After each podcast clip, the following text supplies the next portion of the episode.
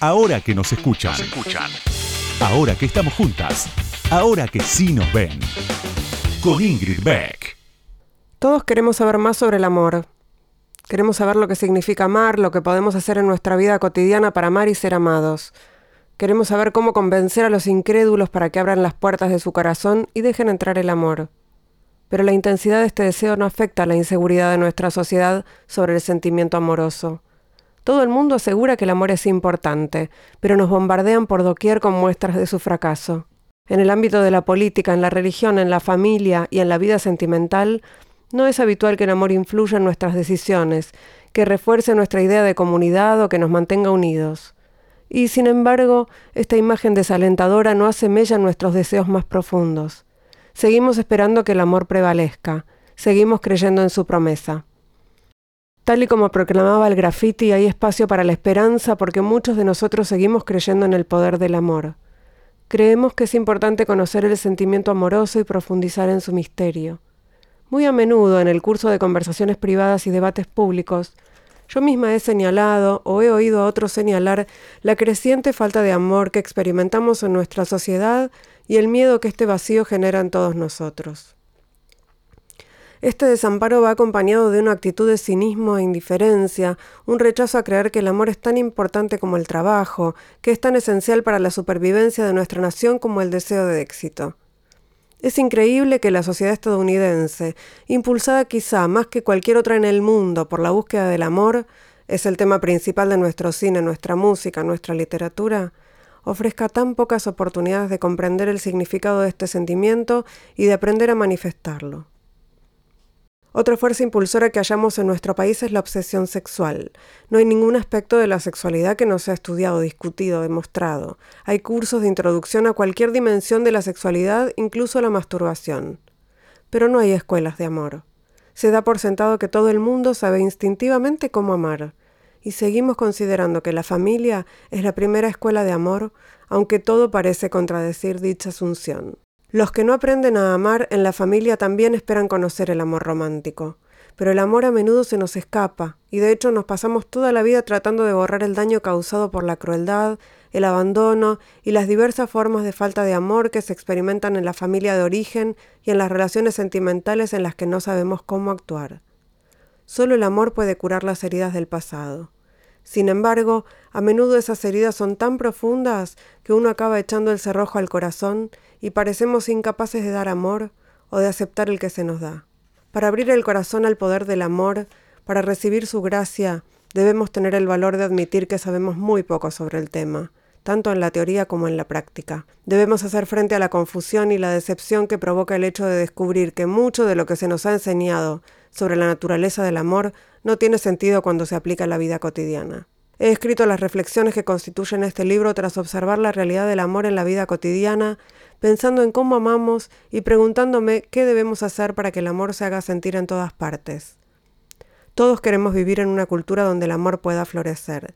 Todos deseamos acabar con la falta de amor que tan extendida está en nuestra sociedad y por eso este ensayo trata de cómo recuperar el amor. Este libro presenta nuevas y radicales formas de pensar el arte del amor, al tiempo que ofrece una perspectiva esperanzadora y alegre de la fuerza transformadora de éste. Reuniendo cuanto se sabe sobre este sentimiento, podremos saber qué debemos hacer para ser tocados por la gracia del amor. Es parte de la introducción de todo sobre el amor de Bell Hooks, de la, de la, nada, la extrañada ya Bell Hooks, que publicó Paidós el año pasado y que me pareció pertinente traer a pocos días de San Valentín. Ahora que nos escuchan, una marea verde de sonido. Con Ingrid Beck.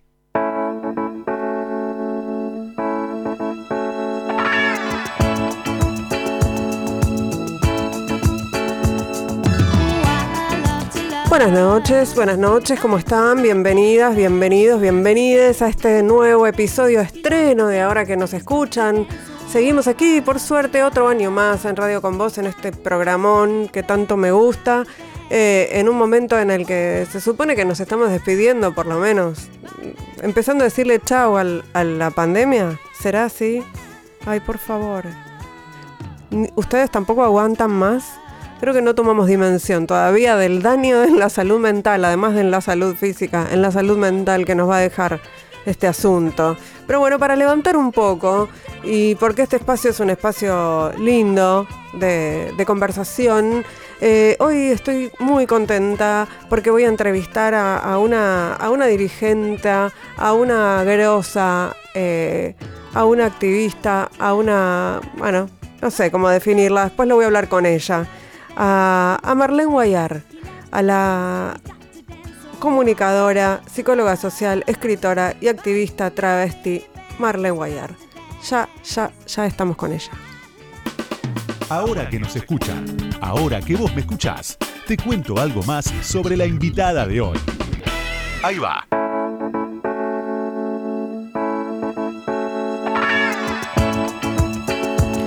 Marlene Guayar nació el 14 de octubre de 1968 en la ciudad de Córdoba. Es psicóloga social, comunicadora, escritora y activista trans. Desde adolescente integra la comunidad travesti y se bautizó Marlene en honor a la Dietrich, actriz y cantante alemana. Mientras ejerció la prostitución en Córdoba y Buenos Aires, conoció a quienes considera sus hermanas y madres de la calle. Eh, en contra de la violencia ejercida hacia esa comunidad, se descubrió militante por sus derechos. Estudió psicología social en la Universidad de las Madres de Plaza de Mayo y luego se formó en pedagogía. Encaró varios proyectos como el Teje, el primer periódico por y para las travestis de Latinoamérica, la cooperativa textil Nadia de Chazú y la red trans de Latinoamérica y el Caribe Silvia Rivera. Además, es coordinadora general de Futuro Transgenérico, una de las organizaciones que impulsó la sanción de la Ley de Identidad de Género en el país. En la actualidad coordina el área de educación del Palacio Nacional de las Artes Palais de Glace. Marlene también es autora de una teoría lo suficientemente buena y de Furia Travesti, Diccionario de la T a la T, que fue editado en 2020 y acaba de ser reeditado por Paidós, sobre el que ahora vamos a hablar. Bueno, Marlene recibió los premios Lola Mora, el Rodete de Vita del suplemento Soy, fue nombrada doctora honoris causa por la Universidad Nacional de Rosario. Tiene un currículum que no me alcanzaría a mí todo el programa para leerlo, así que lo voy a parar acá y le voy a, la voy a saludar. Bienvenida, buenas noches, Marlene, ¿cómo estás? Hola, ¿qué tal? ¿Cómo estás, Ingrid? Buenas noches. Eh, ¿qué, está bien la biografía que leí? ¿Hay algo que haya que ajustar? ¿Algo que haya que destacar que no destaqué? o vamos bien por ahí? No, porque todo suma, pero nada es tan importante como ser activista travesti, así que está más que bien.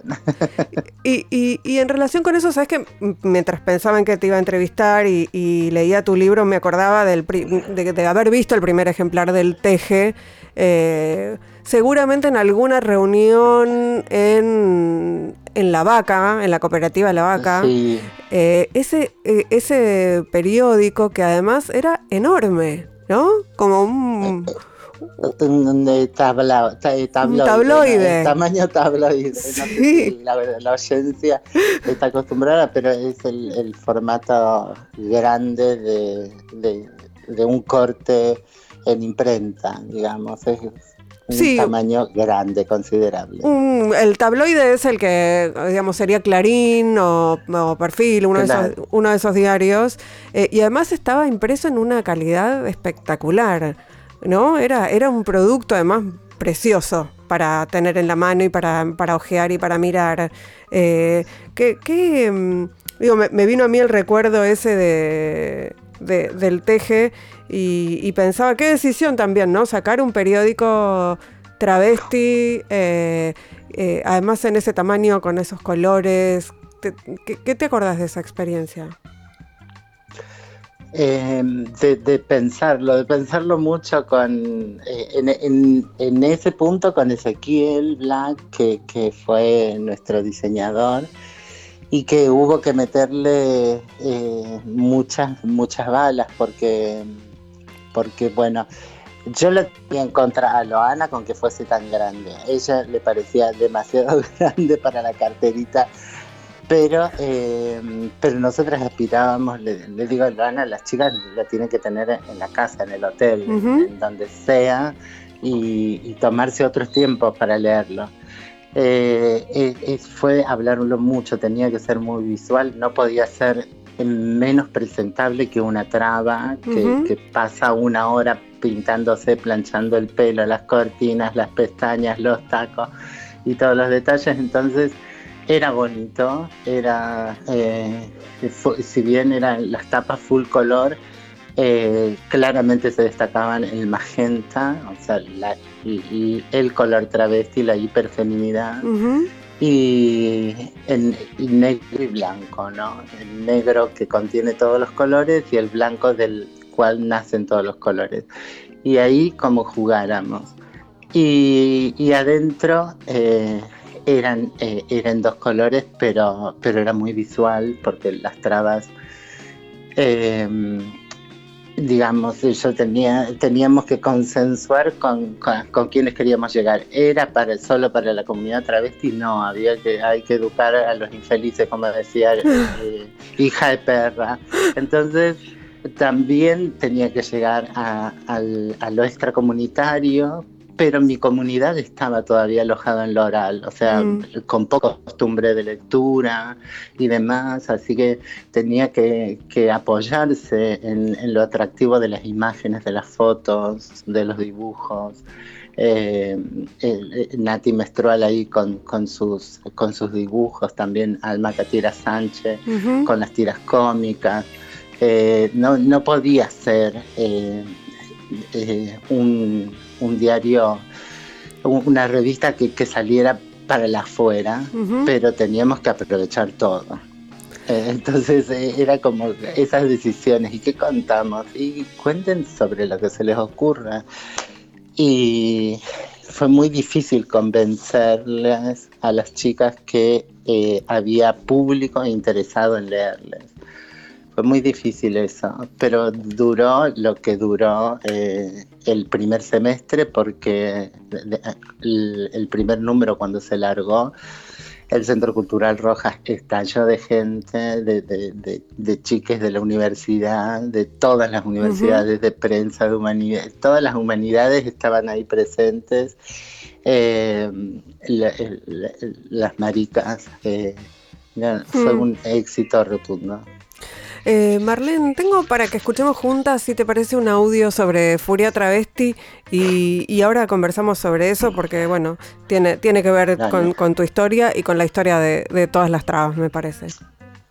Furia Travesti nace de mi comunidad, ¿no? Quien lo resalta es Loana Berkins, nuestra activista travesti paradigmática. Ella expresaba así ante la incomprensión del mundo y sus juegos y vericuetos de dialéctica para no entender algo tan básico como es queremos que nos dejen en libertad, queremos que nos quieran, que nos abracen, queremos que reconozcan que somos sus hijos, sus hijas y que son ustedes quienes producen, a través del sistema de heterosexualidad obligatoria, producen lo que quieren ver en nosotras. Y el diccionario es porque en algún momento empezamos a, ver, empecé a observar la pobreza con que llenan cada significado, ¿no? El significante travesti hay que llenarlo de belleza. Eh, ahí te escuchábamos hablando de, la definición de furia travesti y de la razón, supongo, por la que le pusiste también de título furia travesti al diccionario de la T a la T. Eh, y pensaba, ¿tenés paciencia para hacer eh, pedagogía sobre esto, para explicar por qué hay tanto enojo en, la comunidad travesti? algo se encuentra. Yo he hecho mucho, mucho, mucho trabajo. El, último de, mis trabajos descomunales ha sido em, eh, eh, transitar la filosofía de narcóticos anónimos para superar mi adicción a, a, las drogas, ¿no? claramente como una, eh, como una enfermedad obsesiva compulsiva. Y ahí él, eh, eh, finalmente encontré esa paciencia, porque la verdad que antes yo tenía toda la imagen muy puesta para afuera, construida muy firmemente, siempre fui quien soy, digamos pero, pero tragaba tanta rabia que, que bueno, me encerraba a, a, castigarme sola eh, con, con cocaína, por la impotencia, por, por no lograr, por no poder, nada me bastó, la ley de identidad no me bastó. Mm. Eh, tuve que llegar a un punto límite que con Loana precisamente. Mm que en su lecho de muerte se tuvo que tomar cinco minutos para cagarme a pedo y decirme, marica, te necesitamos, eh, yo me, estoy desconectando, necesito pasarte la posta, así que ponete las pilas. Y, eso hizo que me internara eh, en rehabilitación. Y ahí sí pude eh, volver a dar una vuelta de rosca, porque una con el feminismo, que tanto feminismo que pasó y qué sé yo, talleres, encuentros de mujeres, y piensa que se tiene retrabajada. Y, y la verdad que no, siempre falta una vuelta de rosca.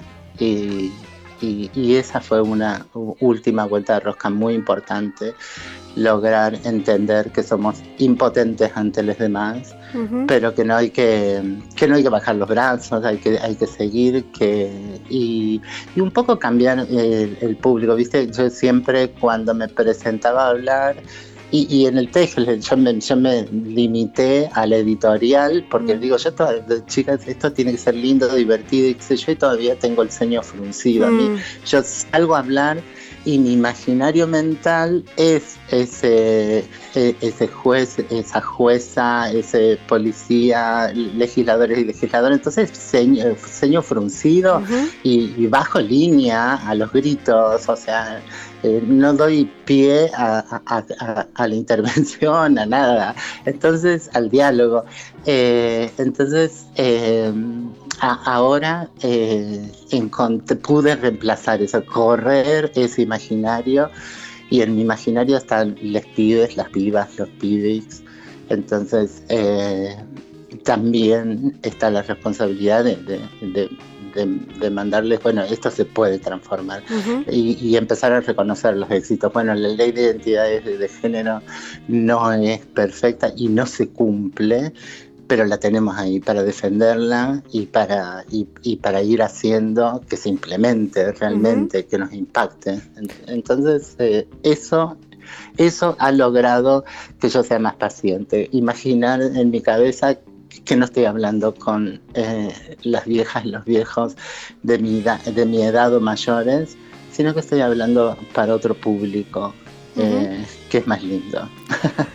Em, estamos aquí en Ahora que nos escuchan, estamos charlando con Marlene Guayar. Vamos a escuchar un tema y enseguida volvemos. No se vayan.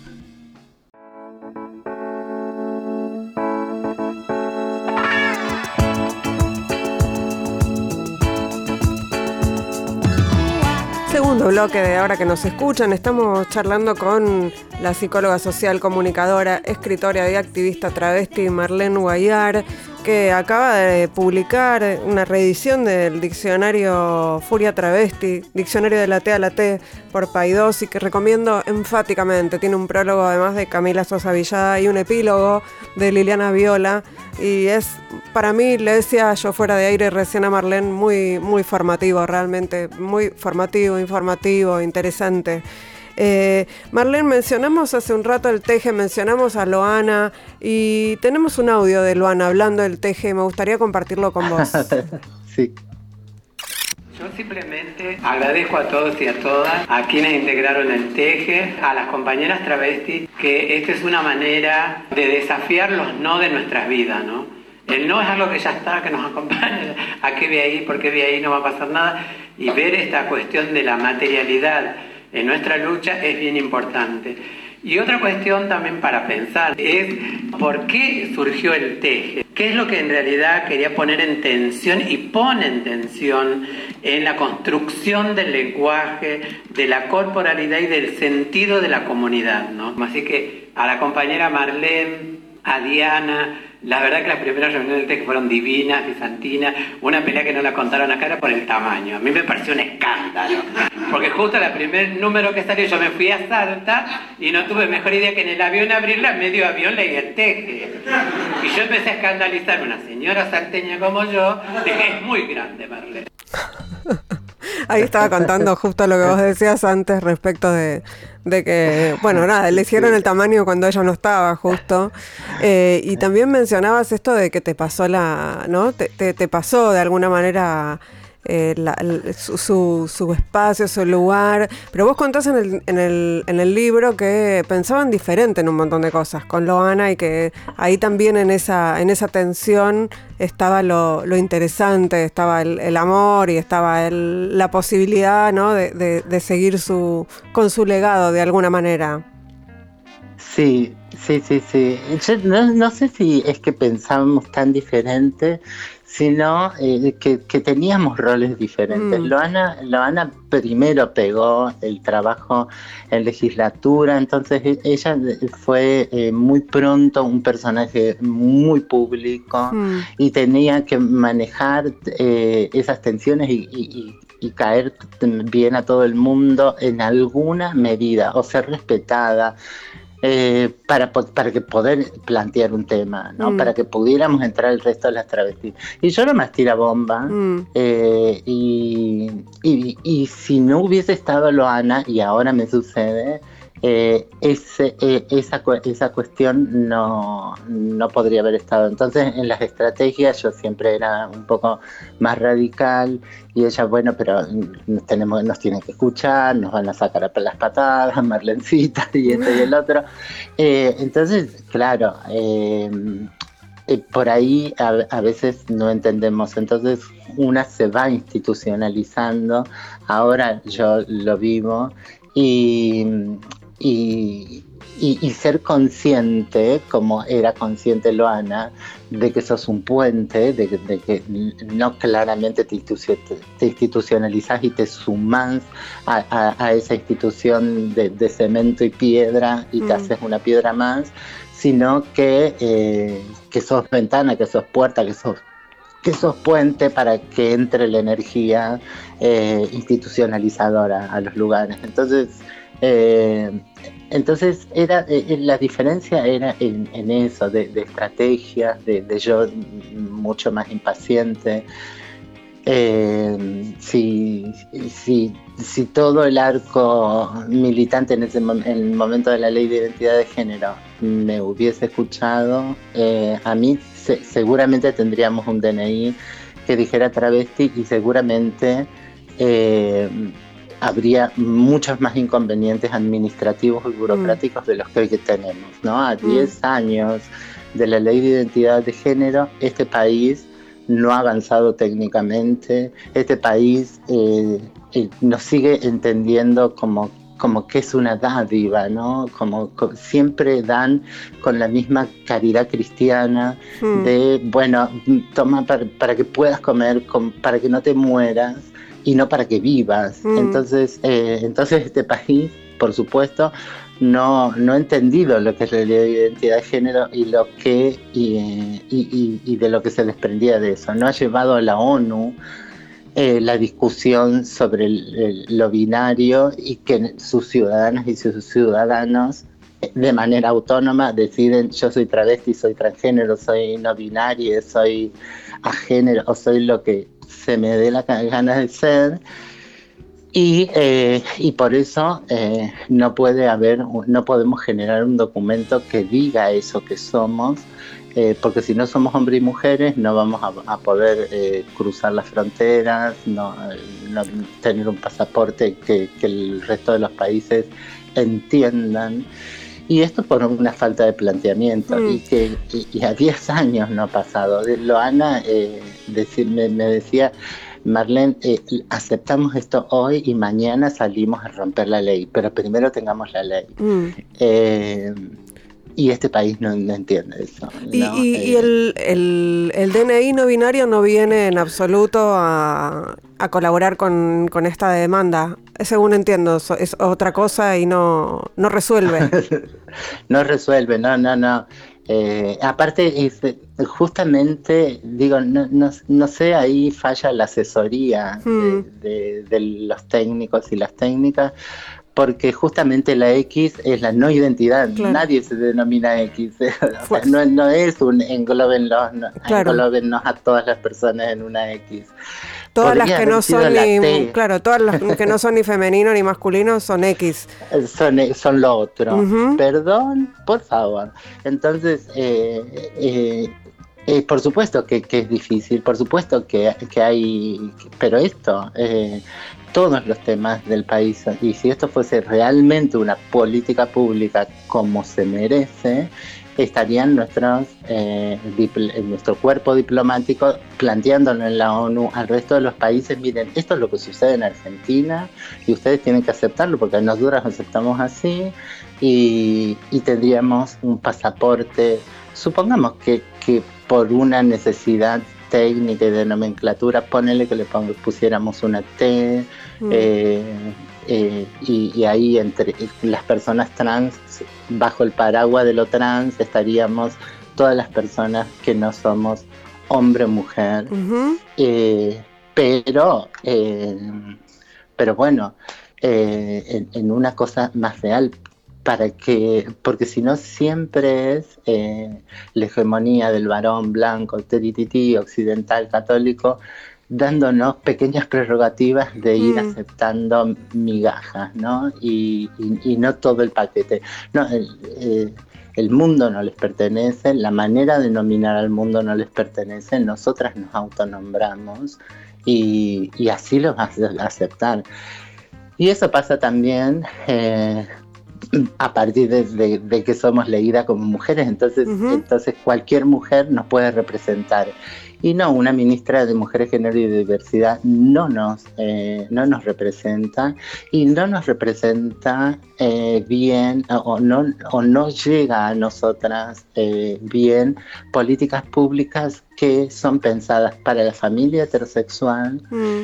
y que en donde se nos da un cupo. Bueno, y 2.000 para las trabas o, o, o, 5.000 para las trabas o un millón para las trabas.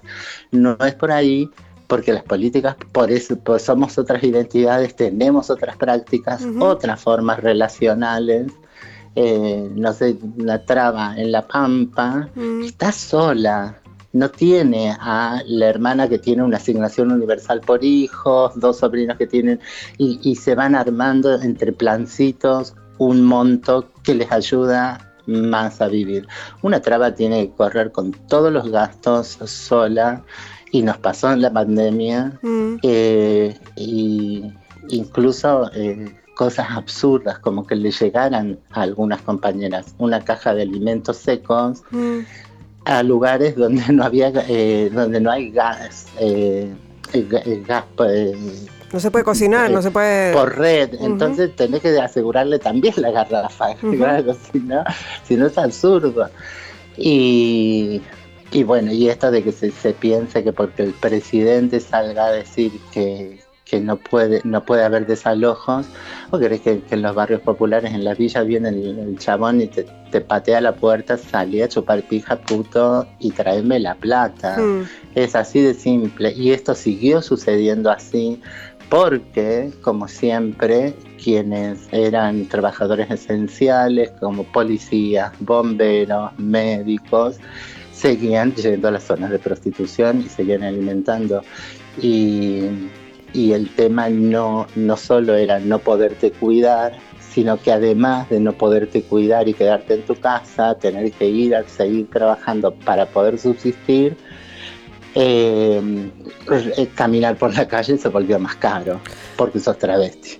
Y, Marlene, entonces vos pensás que lo que se consideran avances en estos últimos años a partir también de las demandas de, los feminismos y de los transfeminismos eh, no, no son, ¿pensás que no son suficientes o pensás que no hubo avances? Eh, yo creo que no son suficientes. Eh, esos avances están porque han provocado un diálogo social y la sociedad entiende otras, como, otras muchas cosas que antes si no no las hubiese sostenido. Hmm. ¿no? pero, no sé, estos días pasados hemos estado viendo ese viejo ese viejo mm, recorte televisivo de Zuller hmm. y, y, bueno, se demuestra como la general de las mujeres que estaban en el mismo piso con Zuller o le opinaban en contra, los hombres salieron a pelear eh, guerras por nosotras, decía Esther Goris. Y hoy impensado, bueno, los hombres hicieron guerras porque porque estaban peleando entre eh, ellos su porción de la torta entre ellos, estableciendo cosas de poder. Eh, no por nosotros.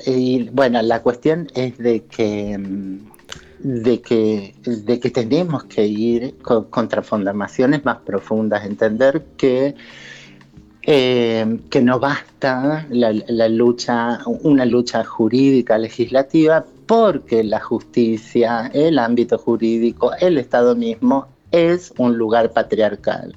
Entonces también hay que cambiarlo eh, no solo en las formas y en, y, en, quienes gestionan y cómo se gestiona, sino también en las cuestiones administrativas. Son muy importantes las cuestiones administrativas y burocráticas y sobre todo quién maneja la torta de la plata, porque te ponen 250 mil eh, oficinitas de género y tal.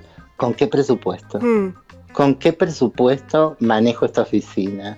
¿Cuál es el alcance? ¿Cuál es mi decisión política? Eh, ahí está la negociación con el varón, la pulseada, eh, y no con, eh, con lo de siempre, ¿no? Porque siempre ha habido algunas mujeres, aunque hayan sido pocas, pero porque son hijas, porque son padres, porque son nietas, eh, y entonces eh, eh, no van a ir contra, contra la familia. y, entonces se necesita, y sobre todo desburocratizar, o sea, trabajar las maneras administrativas en que las leyes se concretan, ¿no? Porque terminan jodiéndote la vida, como sucedió en Salta con esta doctora que practicó un aborto legal eh, en términos, eh, con todas sus formalidades, sin embargo siempre terminan encontrando un vericueto que, mm, que no sé si a la doctora le va a producir gran mella y temor de seguir eh, teniendo sus convicciones, ¿no? Pero sí a mucha otra gente en, en, en, la salud pública de pensar ¿qué consecuencias le va a traer? Claro, porque son estrategias de disciplinamiento. De absoluto. Entonces, eh, entonces ahí tenemos que, poner un enfoque. Yo, yo, me quiero escapar también de los lugares comunes de, bueno, no seamos punitivistas. Bueno, no, no, no. Veamos qué es el punitivismo, qué han hecho con el punitivismo y ver qué otras vías tenemos, porque la verdad que las víctimas necesitan eh, ayuda, eh, no sea, no es lo mismo decir no te pongas punitivo con un pibe que pasó corriendo por, por el bar y manoteó una propina y salió corriendo, que con el con 12 tipos que violaron a una piba. Eh, no es lo mismo. Eh, no, no, no, no seamos punitivos porque el punitivismo fracasó. No, fracasaron los modos punitivistas de los hombres de las instituciones patriarcales y demás. Veamos que alguna defensa eh, tenemos que tener, algún, más que defensa, límites, saber poner límites y ese límite no tiene por qué ser eh, con, las prácticas sádicas, de, fálicas de los hombres. Eh, son, son también con el abrazo, son también con, el trabajo y van a ser mucho más caras y van a llevar tiempo, eh, pero, pero tienen que ser estas, tenemos que ir cambiando las miradas, por supuesto no, no, eh, no, no, sé, nos ponen por ahí ejemplos de, bueno, los scratches y no, pobrecito lo que sufrió, te sacan un caso o, 50 casos en contra de, una causística aplastante de que las niñas eh, embarazadas en Latinoamérica eh, en un 80% son intrafamiliares, violaciones intrafamiliares. no, estamos hablando eh, de lo mismo, comparando los mismos. enseguida se romantiza. Mm. No, mm, tenemos que ir a escuchar un tema y porque acá Oh, en la radio el tiempo es tirano. Nadie lo dijo esto. Vamos a escuchar un tema musical y ya, ya seguimos charlando. Tenemos todavía por suerte un rato más para charlar con Marlene Guayar aquí en Ahora que nos escuchan.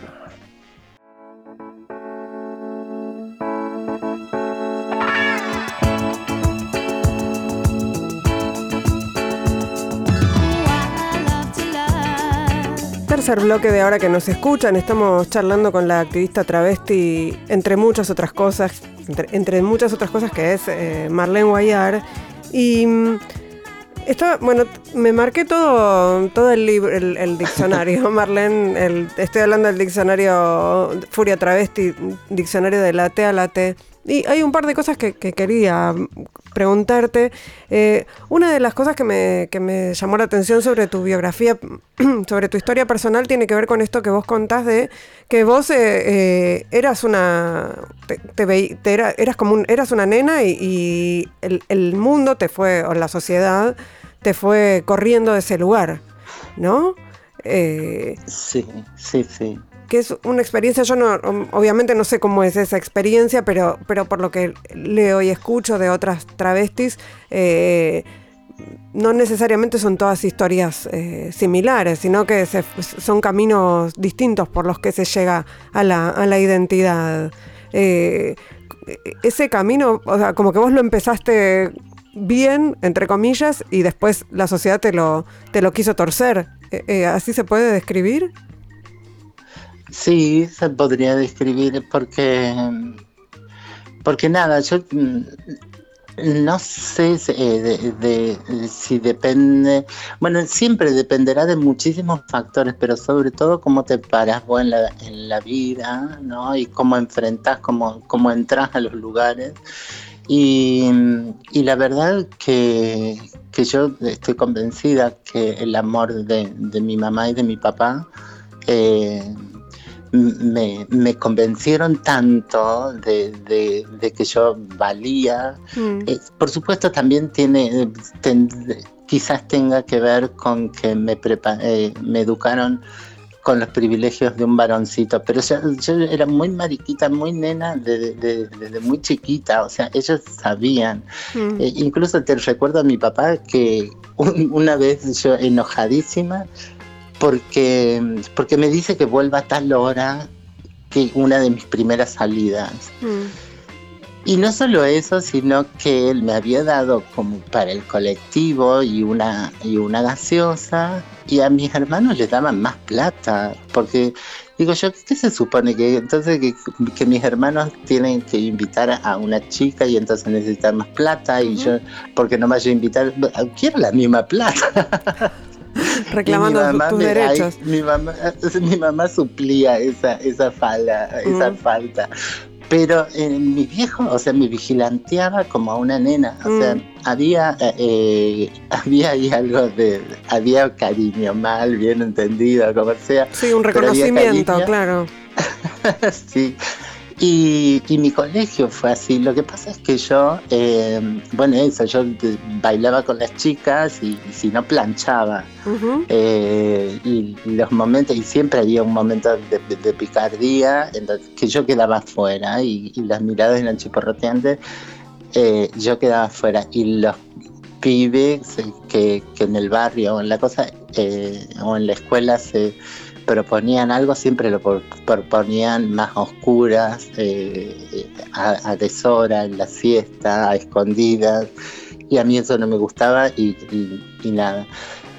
Pero eh, y llegado el momento eh, como el momento crítico no en, en- en mi familia mi mamá te quedas acá en casa no te hace falta nada y qué sé yo y- y yo me estaba preparando para ser docente o sea en, en ese, eh, mi sueño era eh, dar clases de cerámica eh, me estaba preparando para eso y, y en Córdoba sucedió un hecho, un hecho espantoso de, de, y salió mucho a la luz pública de un profesor de, de ballet acusado de abusar de, de niñas del ballet de Córdoba. Entonces, eh, y, yo inquiete, o sea, cómo me miraba la sociedad, mm. cómo miraba las travestis de, manera sexual y qué sé yo, nadie me va a dar criaturas para que yo eh, las tenga en el aula. Entonces me angustié y me vi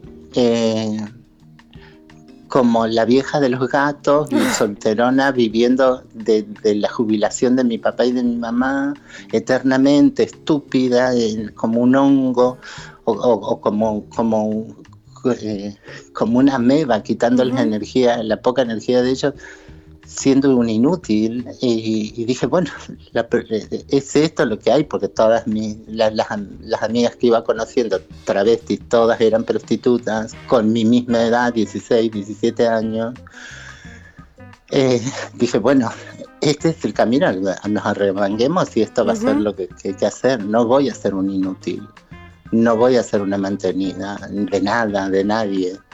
Y, tuve que salir eh, a eso, pero eh, y, las chicas eh, no generalmente cuando nos conocen me presentaban y qué sé yo, era como, ay, una, una nenita de mamá, pero como, pero conmigo tenían buena onda. Mm. a, otras en mi situación eh, no las hubieran caían mal, mm. eran asquerositas y, y, pegaban mala onda.